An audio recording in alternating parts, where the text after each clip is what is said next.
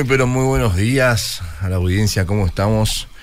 Una mañana más de Fundamentos por Radio Beira, el programa de, la Iglesia Más que Vencedores, el primer programa de apologética del Paraguay. Estamos hoy con una mañana fresquita, con un tema espectacular y un invitado panelista acá de lujo, un amigo de la casa. Así esto no es solamente un monólogo, sino para ser un biólogo. ¿Cómo estás, Martín, querido? Buen día, buen día, Edwin, ¿cómo estás? Buen día a toda la audiencia, un gusto poder compartir en este precioso día que nos regaló el Señor y es un honor. Tremendo. No, un honor que esté con nosotros, mi querido. Este, el tema de hoy es un tema bastante, muy, muy interesante y sumamente fundamental. Hoy vamos a hablar sobre las Sagradas Escrituras, la palabra de Dios. Vamos a, hacer una, una, introducción de, cómo se revela el Señor al ser humano. Vamos a hablar de por qué es importante que el Señor se revele al ser humano y por qué creemos que la palabra, la, la revelación chiquita que tenemos es la palabra de Dios. Y con todo esto que le decimos a la gente, le quiero recordar que estamos, además de por la radio, estamos en vivo por Facebook Live en la fanpage de la Radio Bedira. También nos pueden ver por ahí, también pueden comentarnos en vivo con preguntas, aportes, saludos. Le vamos a estar leyendo. Y también tenemos el WhatsApp de la radio. Quiero recordarles el número del 0972 201 400. El 0972 201 400. Bueno, mi querido Martín, decíamos que vamos a hablar sobre la Sagrada Escritura, la palabra de Dios. ¿Por qué es importante este tema? Antes de entrar directamente en el tema, ¿por qué, ¿por qué es importante hablar sobre esto? Es importante para el creyente, para conocer cómo, cómo se compone la palabra de Dios, para conocer la naturaleza de esta palabra escrita de Dios. Y es importante para el creyente para poder conocerle al Señor y, y para poder saber cómo vivir en la tierra la vida de fe, la vida cristiana. No solamente para conocer cómo uno puede ser salvo, ¿verdad? Sino cómo uno vive esa vida de fe al venir a Cristo, al arrepentirse y, creer en el Evangelio. Tremendo. Le había escuchado una vez a, uno de los pastores eh, decir justamente, y esa frase quedó plasmada también en el material Obrero Aprobado, un libro que tenemos en la Iglesia Más que Vencedores, que pueden encontrarlo, por cierto, en la librería de la Iglesia Más que Vencedores, Obrero Aprobado, un excelente libro que habla sobre la escritura justamente. Y la frase dice así, la visión que un creyente tenga de la Biblia determinará toda su vida cristiana. Yo creo que así tal cual, yo creo que esa frase eh, encierra perfectamente la importancia, la relevancia de por qué tenemos que no solamente, obviamente que tenemos que estudiar la palabra, sino entender qué, es, qué, qué es lo que estamos leyendo, ¿verdad? Uno de los padres de la iglesia también hablaba, este, Jerónimo decía, desconocer las escrituras es desconocer a Cristo. Si nosotros creemos que la, la, Biblia es la palabra de Dios, ignorar la, palabra, la, Biblia sería básicamente ignorarla a Dios, ¿no es cierto? Así que Martín querido, te voy dejando para que arranques nomás con el tema y vamos aprendiendo hoy sobre las escrituras, perdón, la escritura, la palabra de Dios. El único Dios verdadero se reveló, se dio a conocer a la humanidad. Cuando hablamos de revelación hablamos de una manifestación de parte de Dios. Al crear al hombre, Dios no le dejó sin un conocimiento de su persona al crear al hombre, Dios no le dejó sin información acerca de sus obras, acerca de su poder. Al crear al hombre, Dios le dio ciertos elementos para que él sea consciente de quién es su creador y para qué él vive. Entonces, en el hombre conoce a Dios a través de lo que en teología se llama revelación general. ¿Qué es la revelación general, mi querido Martín? La revelación general incluye la revelación de Dios que viene mediante la naturaleza. En Salmos 19 dice, los cielos cuentan la gloria de Dios y el firmamento anuncia la obra de sus manos. Un día emite palabra a otro día y una noche a otra declara sabiduría. No hay lenguaje ni palabras, ni es oída su voz. Por toda la tierra salió su voz, y hasta el extremo del mundo sus palabras. En ellos puso el tabernáculo para el sol, y este como esposo que sale de su tálamo, se alegra cual gigante para correr el camino. De un extremo de los cielos es su salida, y su curso hasta el término de ellos, y nada hay que se esconda de su calor. Salmos 19 sería ese, Martín. Salmos 19, 1 al 6. O sea que básicamente lo que el salmista nos está queriendo decir es que con tan solo mirar el cielo, con mirar los cielos, uno ya puede notar, es posible notar la presencia, la existencia de un Dios creador. La creación nos da luz en cuanto a quién es Dios en su poder, a quién es Dios en su persona como, como creador. En Hechos, el capítulo 14, versículo 17 dice, si bien no se dejó a sí mismo sin testimonio, haciendo bien, dándonos lluvias del cielo y tiempos fructíferos, llenando de sustento y de alegría nuestros corazones. Entonces, em, por citar esos versículos, eh, nos damos cuenta que a través de la creación el hombre puede saber y puede tener una conciencia de la existencia de Dios que es el creador de todo lo que nosotros vemos. Entonces hablamos de, la revelación natural también en ese sentido. Esta es la revelación natural o revelación general. Es esta de la que estamos hablando ahora mismo, que básicamente hay una revelación que es dada a todo ser humano a través de la creación misma. De manera, esa sería la, una, suerte de revelación externa, puede decirlo así, ¿no es cierto? Así mismo. Y en el punto número dos, está la revelación de Dios que viene mediante el sentido interno del bien y del mal en el corazón de la persona.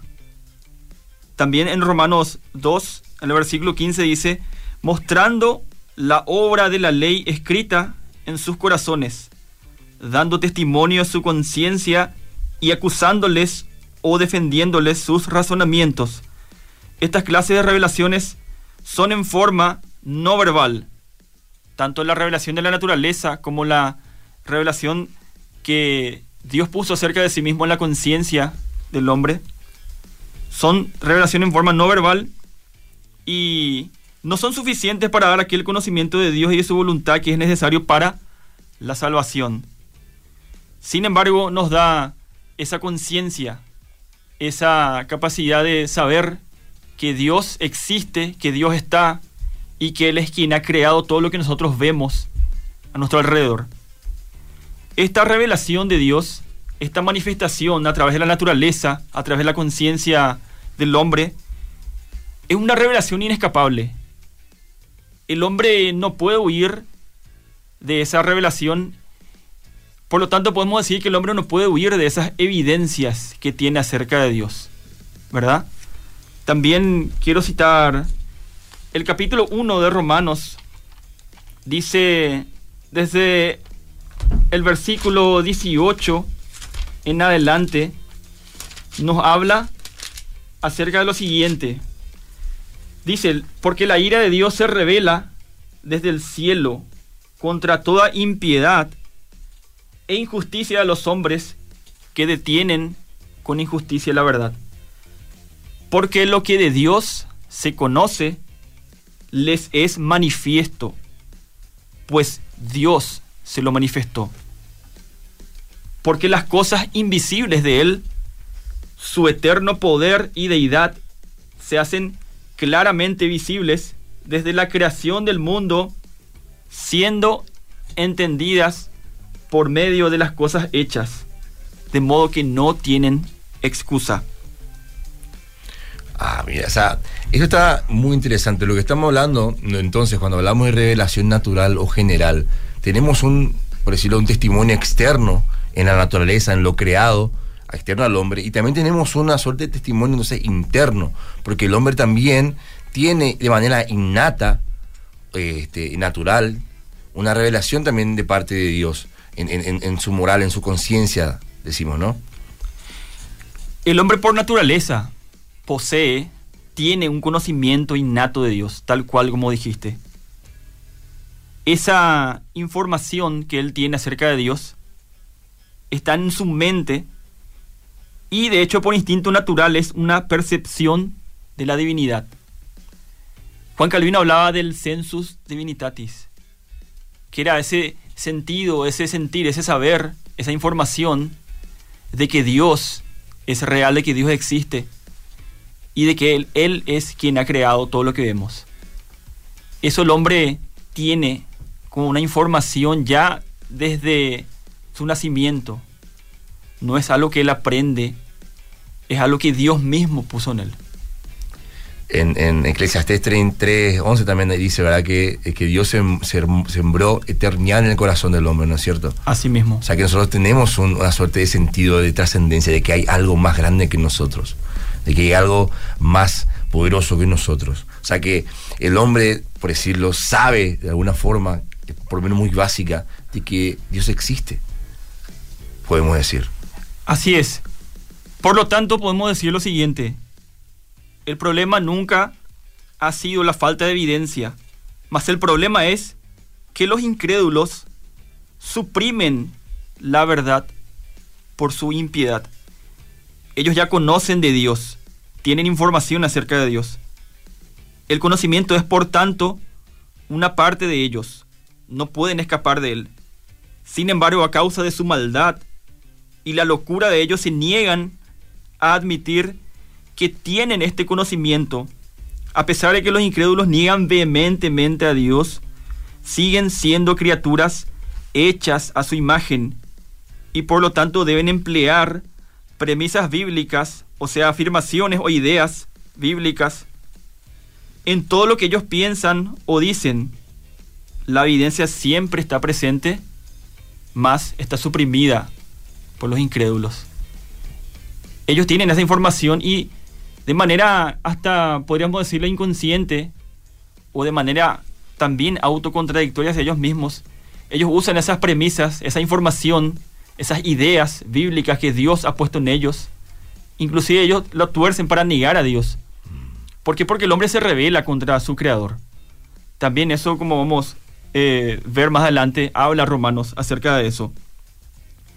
Entonces, ese conocimiento innato, ya directamente, si uno va a ser honesto con ese pensamiento, con esas ideas que tenemos todos los hombres, ese conocimiento innato ya directamente excluye el ateísmo y todas las otras religiones y filosofías no cristianas.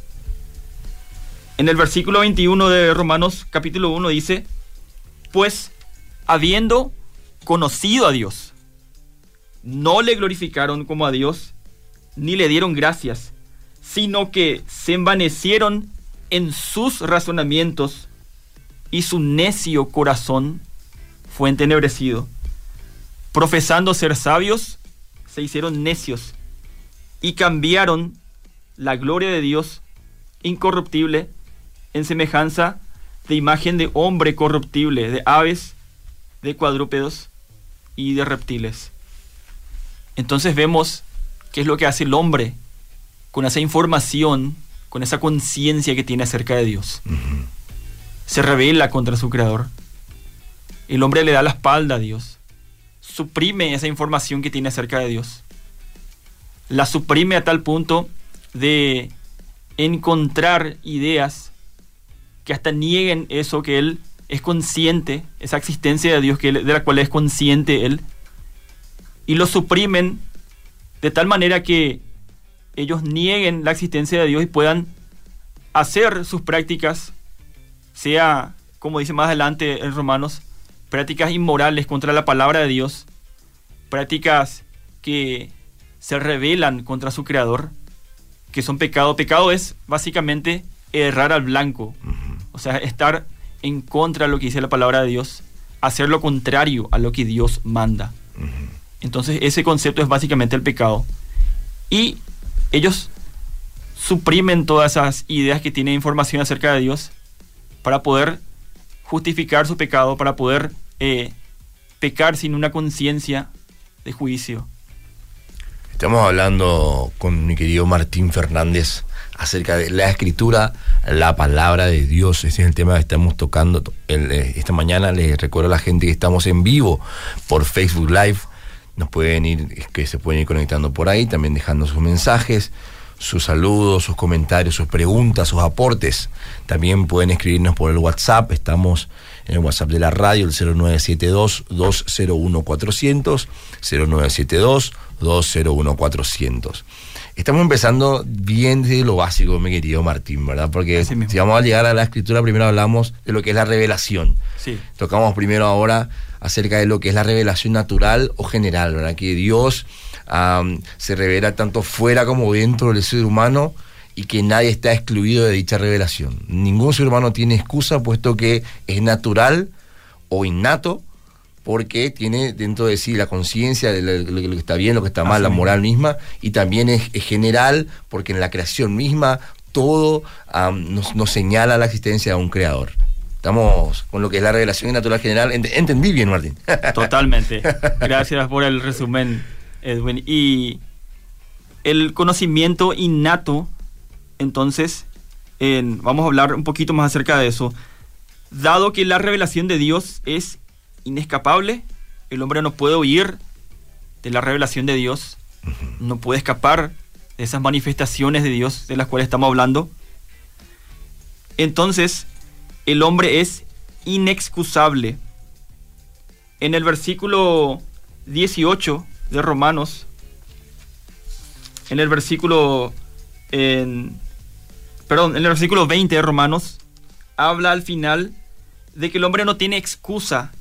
Y esa palabra, excusa, en el griego original, significa lo siguiente.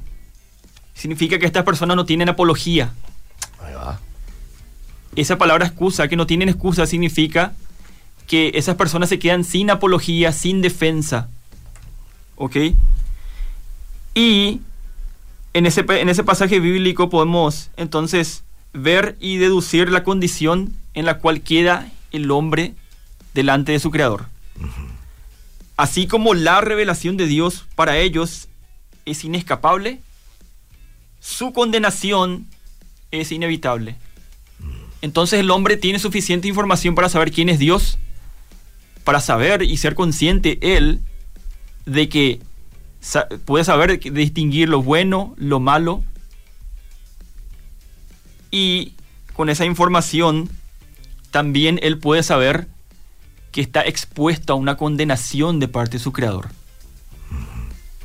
Entonces, dado que Dios ha creado al hombre, dado que Dios es justo y dado que Dios le dio mandamientos al hombre para que él pueda cumplir y el hombre no puede cumplirlos o no quiere cumplirlos, entonces es consciente el hombre de que está expuesto a una condenación de parte de ese Dios con quien le está revelándose. Dios creó al hombre a su propia imagen.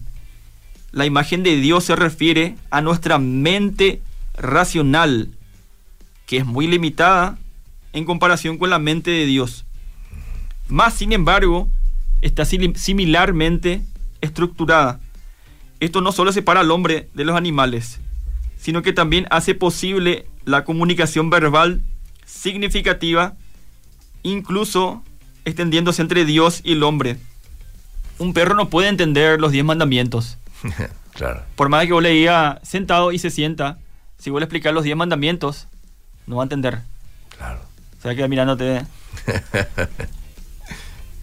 Entonces eso el hecho de que el hombre es imagen de Dios, que lo hace diferente a todo lo, a toda la creación, a todo lo que fue creado, todo lo demás que fue creado.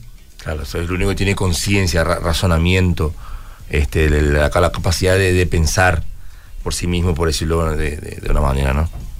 Así mismo. Y esa capacidad de, de pensar, de manera, como comentamos recién, es similar en el sentido de la manera en que Dios piensa, ¿ok?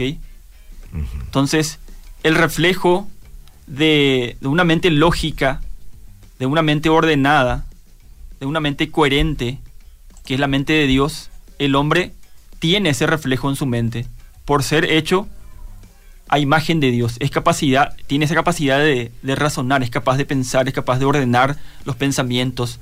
Cuando hablamos de razonar, hablamos de ordenar los pensamientos, ordenar las ideas.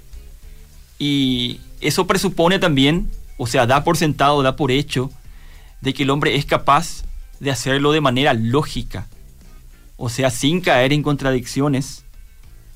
El hecho de que el hombre es capaz de distinguir entre lo bueno, lo malo, entre un color, otro color, sin caer en contradicciones.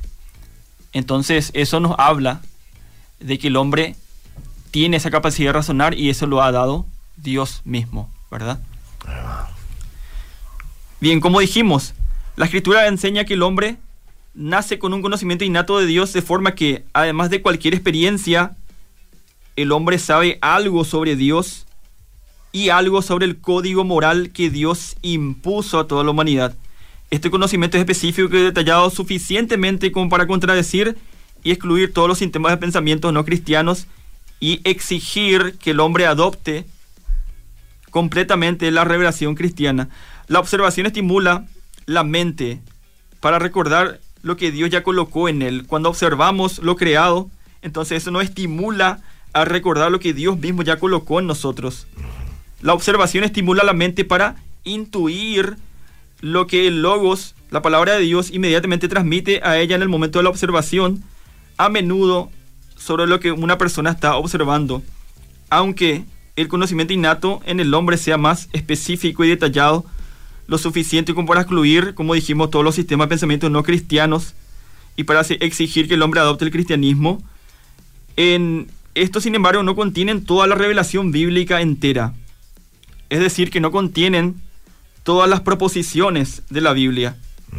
Cuando hablamos de proposición nos referimos a conocer, eh, una proposición es conocer el acto por medio del cual se expresa algo que consideramos o pensamos.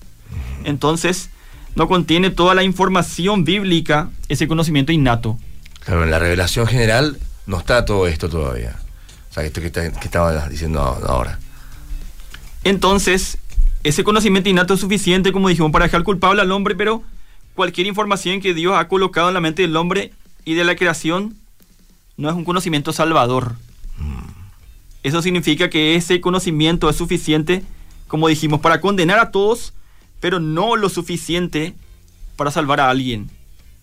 En el catecismo de Westminster, la confesión de fe de Westminster dice lo siguiente, aunque la luz de la naturaleza y las obras de creación y de providencia manifiestan la bondad, sabiduría y poder de Dios de tal manera que los hombres quedan sin excusa, sin embargo no son suficientes para dar aquel conocimiento de Dios y de su voluntad que es necesario para la salvación.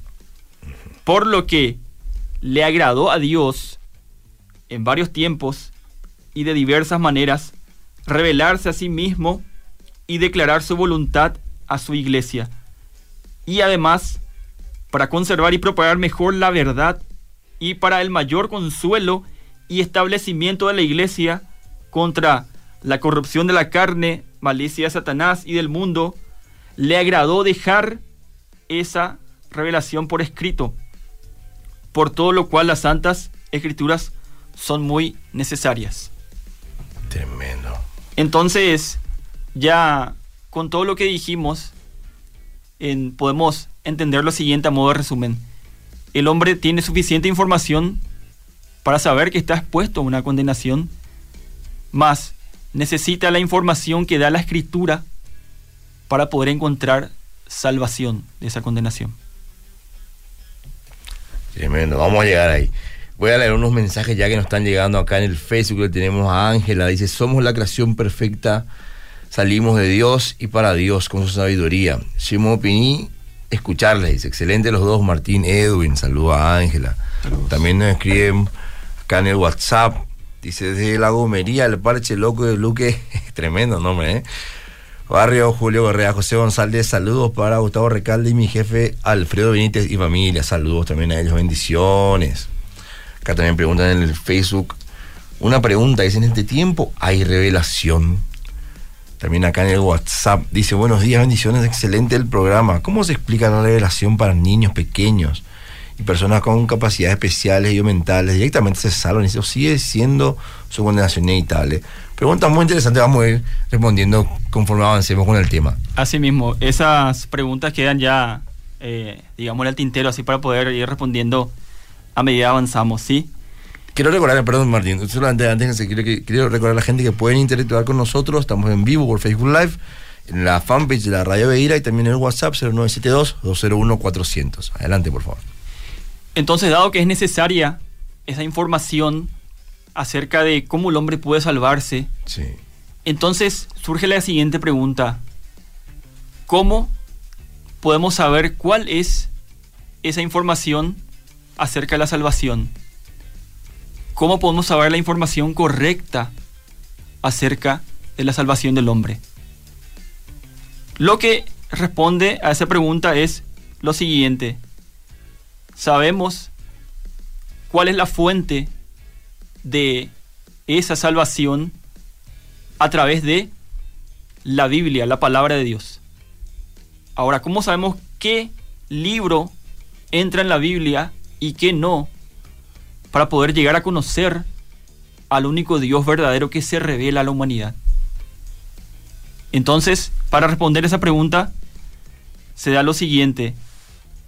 El canon de la Biblia es la respuesta a eso.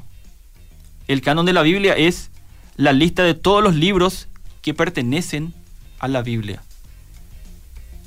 No es otra cosa que decir, el canon de la Biblia es o son todos los libros que pertenecen o que son revelación directa de Dios, que, son, que forman parte de su palabra, que forma parte de esta revelación especial que Dios ha dado al hombre. Dios ha dado al hombre una revelación especial y esta revelación especial está escrita en la Biblia, en su palabra. Ahí dijiste la, la, la clave. Esta sería la revelación especial. Especial. Teníamos primero la revelación natural o general, que, que dijimos que es la, la, revelación que Dios hace a, a todo ser humano, este, tanto en su eh, de manera ex externa, en la naturaleza y también de forma interna, en su conciencia, que si bien es una evidencia, es una revelación clara, evidente, de modo que nadie puede decir que Dios no ha dejado evidencia de su existencia, este, sino que este, inclusive tengo una cita acá de John Stott que dice, todavía hoy Dios da testimonio de sí mismo por medio de la creación y la conciencia, la racionalidad, la complejidad y la belleza del mundo.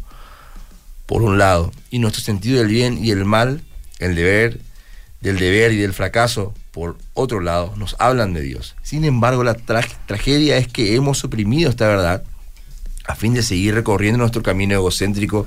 En consecuencia, somos culpables y no tenemos ninguna excusa, que es lo que leías en Romanos 1, ¿verdad? Uh -huh. Entonces, decimos que la revelación natural no basta para establecer un pleno conocimiento divino que posibilite la salvación del hombre y un conocimiento íntimo del Creador. Sí, sí, al alcanza para este, entender la culpabilidad. Necesitamos una revelación especial. ¿Cómo es esta revelación especial, mi querido Martín? Bien, entonces vamos a decir lo siguiente, la determinación precisa del alcance del canon de la Biblia, es decir, lo que incluye en la Biblia, uh -huh. es por consiguiente de suprema importancia.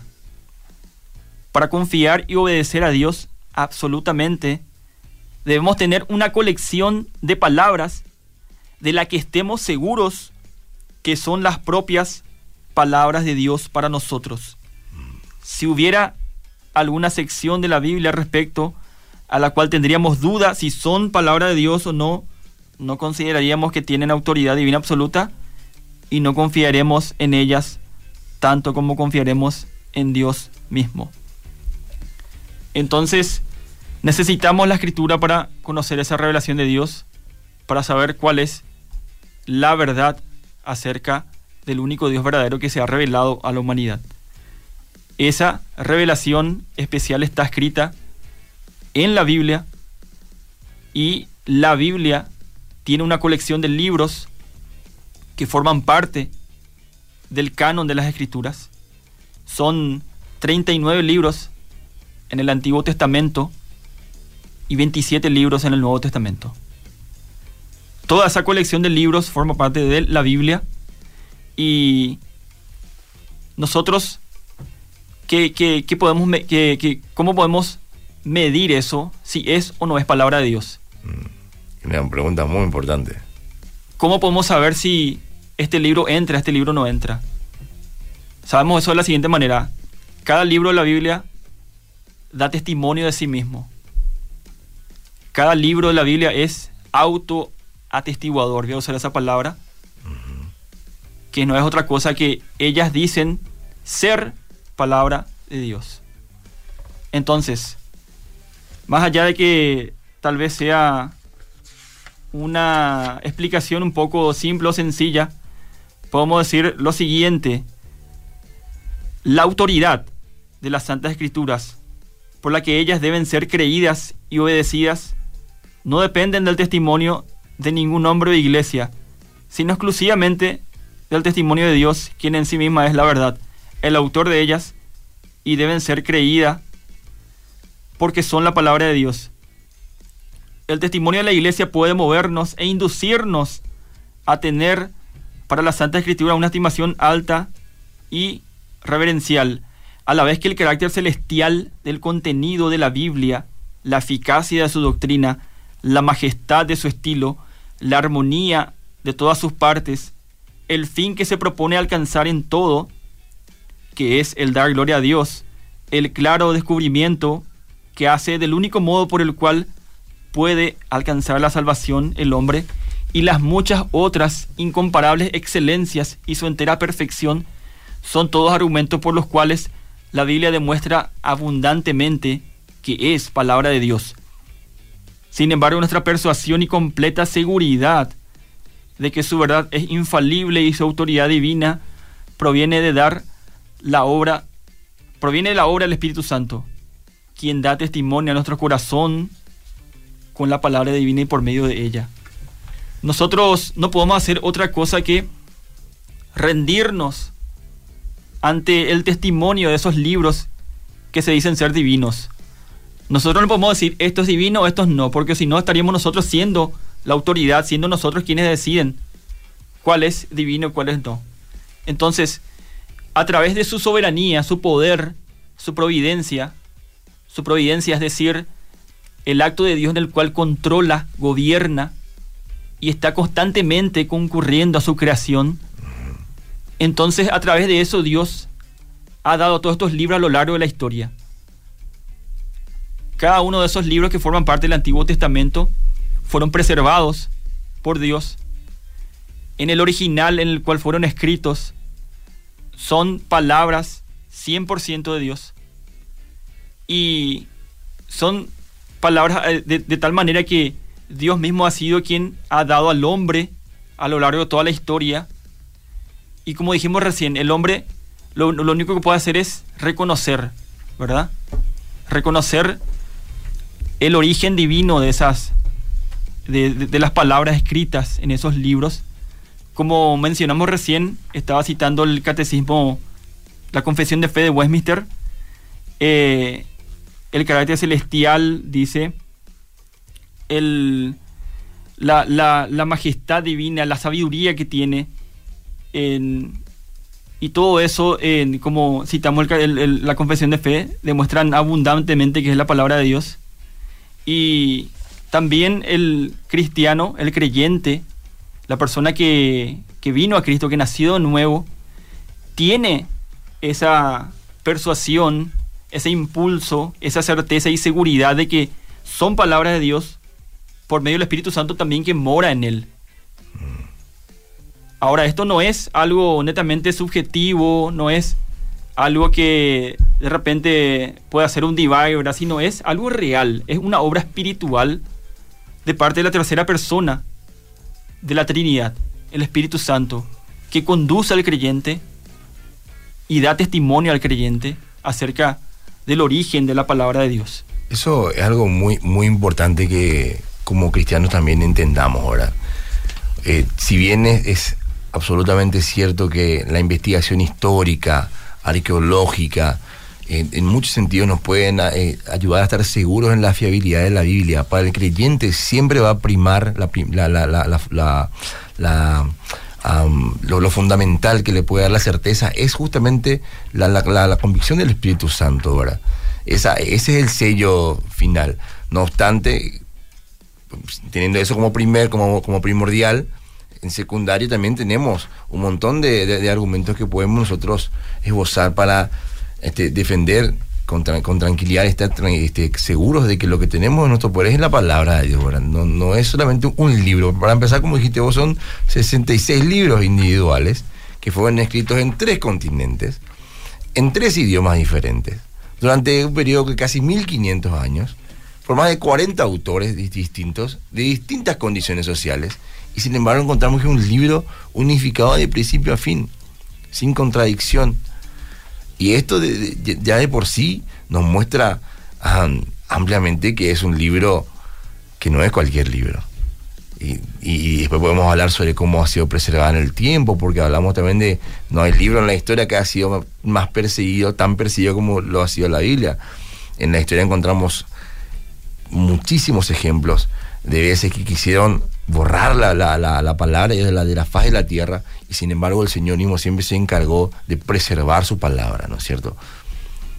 Y así, adelante, sí, por favor, Martín. Así mismo, podemos hablar eh, de manera más específica y puntual acerca del canon, pero lastimosamente no nos da el tiempo para poder explayarnos bien acerca del tema.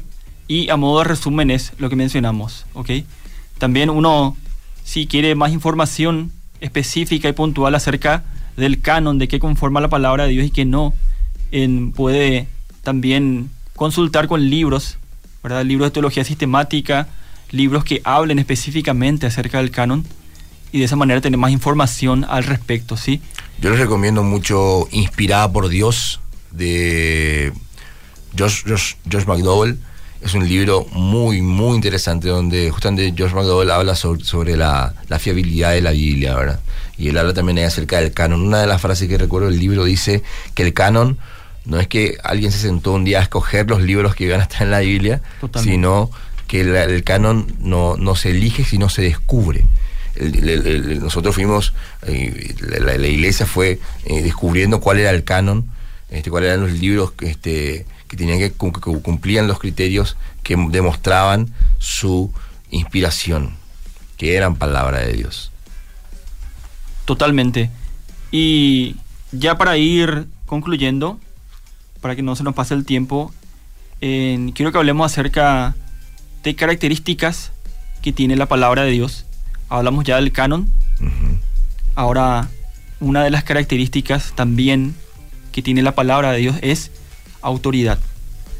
La autoridad de las escrituras quiere decir que todas las palabras de la Biblia son palabras de Dios. De tal manera que no creer o desobedecer alguna palabra de las escrituras es no creer o desobedecer a Dios. Todas las palabras de las escrituras son palabras de Dios. Esto es lo que la Biblia afirma en cuanto a sí misma. Entonces, lo que la Biblia da testimonio de sí misma es que son palabras de Dios. Sí, como recién también dijiste, Edwin, que no es que nosotros vamos a decir que esto es palabra de Dios, sino ellas mismas hablan y se refieren a sí mismas, siendo de origen divino y en ella radica su autoridad. En ella radica entonces esa autoridad que tenemos que obedecer nosotros. Y estamos convencidos de las afirmaciones de la Biblia, de que es la palabra de Dios, al leer la Biblia, al leer su contenido al estar nosotros indagando, al estar nosotros yendo libro por libro y consultando las cosas que nosotros necesitamos saber en cuanto a la palabra de Dios. Segunda, seguramente tenés por ahí, vas a citar por adelante, en segunda de Timoteo 3.15 al 17 dice, ¿verdad? Y que desde las niñez has sabido las sagradas escrituras, las cuales te pueden hacer sabio para la salvación por la fe que es en Cristo Jesús. Toda la escritura es inspirada por Dios, útil para enseñar, para redarguir, para corregir, para instruir en justicia, a fin de que el hombre sea perfecto, enteramente preparado para toda buena obra. Eso dice de, de sí misma la palabra, ¿verdad? Toda escritura es inspirada por Dios. Totalmente. Y como también dijimos, quiero hablar más puntualmente acerca de esto, la Biblia eh, es autoatestiguadora. Así que las palabras de la Biblia son autoatestiguadoras. No se puede probar que son palabras de Dios apelando a una autoridad más alta. Porque si se apelara a una autoridad más alta, digamos, precisión histórica, congruencia lógica, para probar que la Biblia es la palabra de Dios, la Biblia en sí misma no sería nuestra autoridad más alta o absoluta, estaría subordinada en autoridad a aquello a lo que apelamos para probar que es la palabra de Dios. Si en última instancia apelamos a la razón humana o a la lógica o a la exactitud histórica o a la verdad científica como la autoridad por la cual se demuestra que la Biblia es la palabra de Dios, damos por sentado que aquello a lo que apelamos es una autoridad más alta que la palabra de Dios y más verdadera y más confiable. O sea que no, no podemos decir, la Biblia es la palabra de Dios porque en los registros históricos son exactos y los registros históricos o digamos un grupo de personas que eh, se llama la alta crítica dicen que es realmente lo que dice ser. No, porque si apelamos a eso, entonces vamos a darle autoridad, vamos a darle ese atributo de decir esto es y esto no es a algo externo a la Biblia, ¿verdad? Si bien es cierto que la Biblia es eh, arqueológicamente, históricamente correcta, no hay en ese sentido incoherencias en lo arqueológico, en lo histórico, y eso se puede ver a lo largo de toda la historia antigua, tanto en el Antiguo Testamento como en el Nuevo Testamento. Sin embargo, esa coherencia, esa cohesión no son la autoridad definitiva para decir que ellas son palabra de Dios, sino el testimonio que ella da de sí mismo. Es importante definir bien, ¿verdad? Porque una que, que decir que no es eso lo que lo, hace la palabra, ser palabra de Dios no significa que todo eso no lo tenga, lo tiene, pero no es lo que lo hace palabra de Dios. Totalmente. Ese es el punto, ¿no es cierto? Totalmente. No es lo que hace que sea palabra de Dios, que nos dé la fiabilidad, la, seguridad de que es palabra de Dios. La Biblia constituye también un pensamiento, un sistema de pensamiento que es el sistema de pensamiento cristiano, que es el único sistema de pensamiento lógico, coherente, que no cae en contradicciones y que es consistente en sí mismo. Y al decir, eh, por ejemplo, que por eso, por ser consistente, por ser el único sistema capaz de dar una respuesta coherente, una respuesta lógica y verdadera a todas las preguntas fundamentales de la vida, entonces no por eso solamente nosotros podemos apelar a eso para decir, por eso es palabra de Dios, porque eh, es filosóficamente razonable es el único sistema filosófico que da una respuesta a todas las preguntas trascendentales. Entonces, por ser una filosofía que no cae en inconsistencia, entonces por eso es palabra de Dios. Eso sería entonces eh, abordar la autoridad de la palabra de manera incorrecta. La Biblia es palabra de Dios porque ella dice que es palabra de Dios y ella da testimonio acerca de sí mismo. Entonces, por lo tanto, al hablar la Biblia de ser palabra de Dios, está diciendo verdad. Y esa verdad, entonces, radica en ella misma, no en algo externo que pueda decirlo sí o no, no su autoridad o su autoridad. Entonces, eh, en eso radica la autoridad de, de, la palabra de Dios, en Dios mismo, en su palabra. No hay nadie en el trono que no sea la palabra de Dios. No hay nadie en el trono que no sea Dios mismo dando su autoridad. Y esa autoridad divina, esa autoridad de origen divino, saliendo y emanando de su palabra misma. Es tremendo. Tremendo. Tenemos acá, sigue llegando un mensaje, acá tenemos en el WhatsApp, dice, buenos días, excelente programa, muy interesante. Me encanta este programa. Dice, a la gran pistola, gloria a Dios, qué tremendo, qué, qué, qué gusto poder serte bendición. Bendiciones, dice Hernando Acosta. También tenemos acá un saludo, buenos días, excelente programa. Es palabra de Dios no, dejo su nombre acá. Muy bien, quiero recordar a la gente, tenemos unos últimos 13 minutos más o menos, Martín. Tenemos que ir cerrando acá. El tema está muy interesante. Recuerdo a la gente que puede también participar con nosotros a través del Facebook Live. Y también estamos este, en el WhatsApp 0972-201-400. Bueno, vamos a tratar de meterle eh, velocidad para Sí, poder. uno, uno cuando habla de estos temas se parece que pa- pasa algo más rápido la hora. Otro punto, otro aspecto de la escritura es la inerrancia.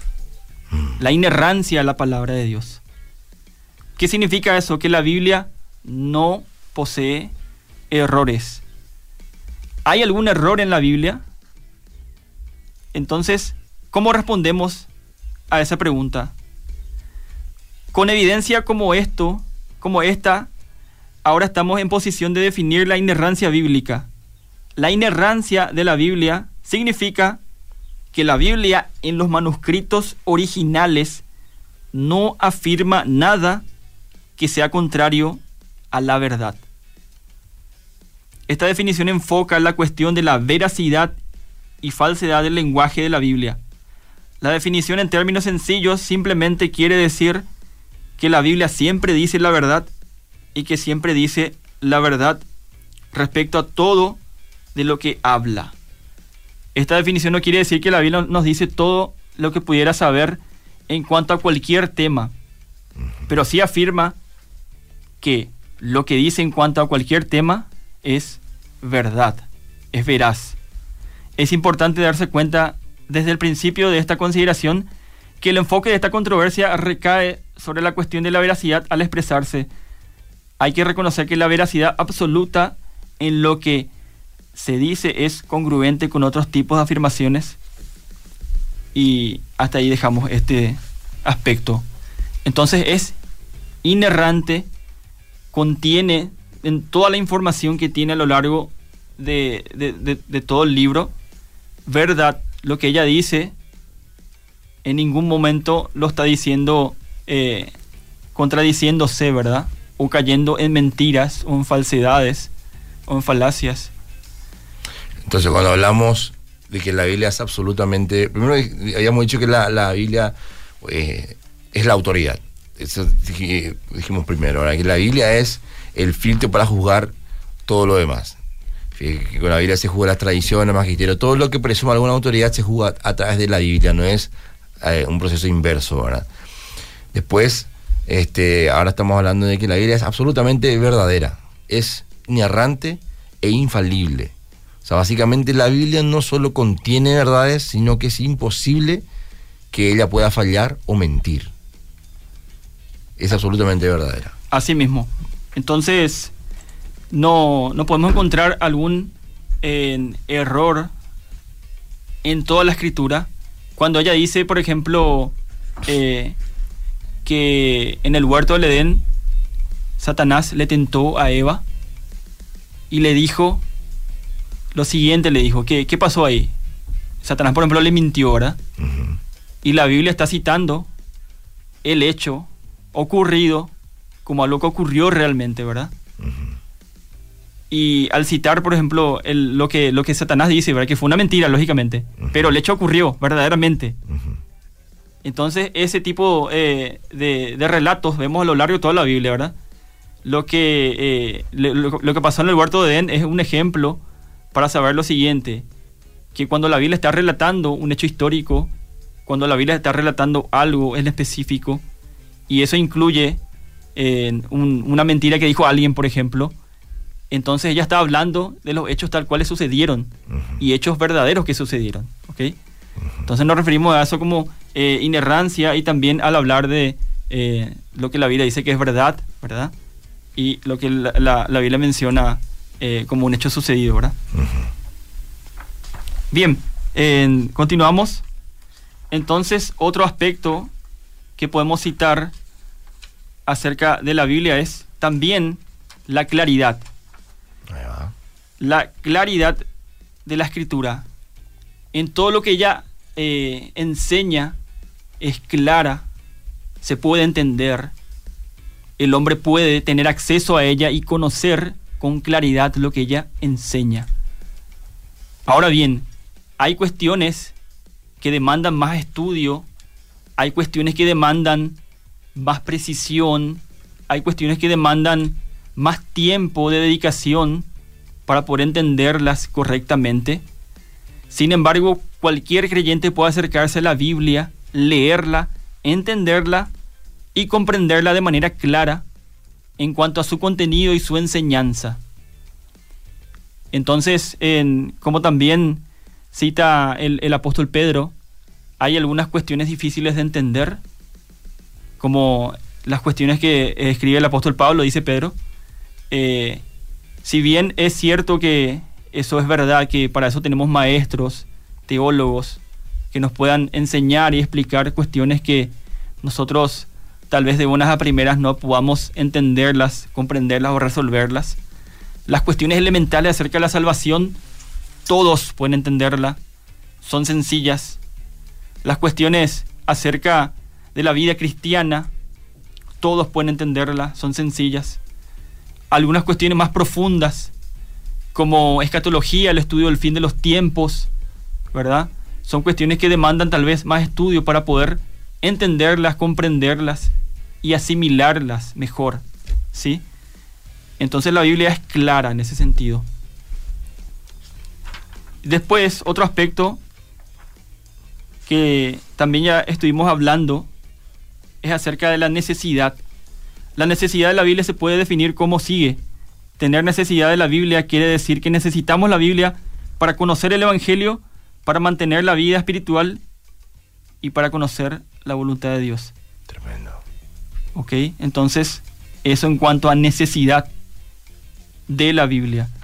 Y otro aspecto, ya para finalizar, no hay más tiempo, entonces no podemos eh, demasiado en los temas, ¿sí? El otro aspecto y un aspecto final ya para ir cerrando es la suficiencia. ¿Es la Biblia suficiente para saber lo que Dios quiere que pensemos y hagamos? Debemos buscar otras palabras de Dios, además de las que tenemos en la Biblia. La doctrina de la suficiencia considera este asunto.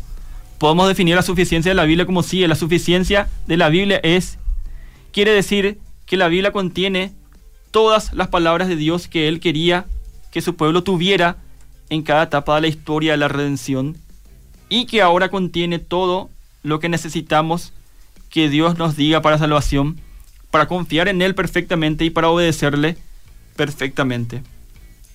Entonces para eso es suficiente la Biblia. Si bien es cierto, la Biblia habla acerca, por ejemplo, de arquitectura, cuando habla acerca del templo, de la construcción del templo. Sin embargo, ella no es suficiente para estudiar arquitectura, ¿verdad? Claro, no es para eso, no es un libro de arquitectura. No es un libro de arquitectura, ¿verdad? Pero habla maravillosamente cuando habla de arquitectura. La Biblia es suficiente para los asuntos que refieren a la salvación, para la vida cristiana, para conocer los atributos de Dios y para que nosotros podamos entender, saber y conocer la voluntad de Dios. Por lo tanto, la Biblia es suficiente para lo que ella dice que es suficiente. Entonces, para concluir acerca de la suficiencia, podemos decir eso. La Biblia es suficiente para que el hombre pueda vivir una vida cristiana, una vida entregada a Dios, una vida devota a Dios. La vida es suficiente para la Biblia es suficiente para poder vencer el pecado, la Biblia es suficiente para obedecer a Dios, para darle pelea a las luchas que cada creyente tiene en diversas áreas de su vida, ir creciendo en semejanza, ir creciendo en conformidad a Cristo, a nuestro Señor.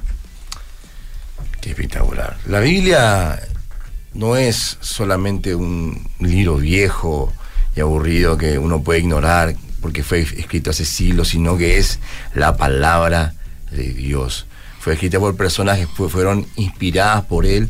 Sus textos son mensajes para todo hombre de toda época. Es un mensaje para todos a pesar de que tiene miles de años de antigüedad. Este, Josh McDowell decía en su libro, en uno de sus libros, posiblemente tu padre terrenal no te escribió un libro nunca, pero tu padre celestial sí lo hizo. Dios nos dejó su palabra, con ella se reveló, en ella nos cuenta todo lo que nosotros necesitamos, lo que Él quiere que sepamos sobre Él, lo que necesitamos saber sobre Él y cómo este, estamos urgidos de Él y cómo podemos alcanzar su salvación, ¿cierto? Últimas palabras, Martín, para ir cerrando el programa. Sí, para ir cerrando me gustaría eh, responder una pregunta que hicieron. Ahí va. Si hay revelación hoy en día aún. La respuesta es no. No hay revelación que sea igual a la escritura hoy en día. El canon está cerrado. Como dice también en Apocalipsis, las palabras de Dios están completas. Cualquiera que añada a las palabras de Dios es objeto de maldición Cualquiera que diga que lo que está diciendo es igual a la palabra de Dios y que no está en la Biblia. Cualquiera que se levante a decir algo que no está en la Biblia y diga que tiene el mismo peso de autoridad que la palabra de Dios está mintiendo. Y hay que huir de ese tipo de enseñanzas.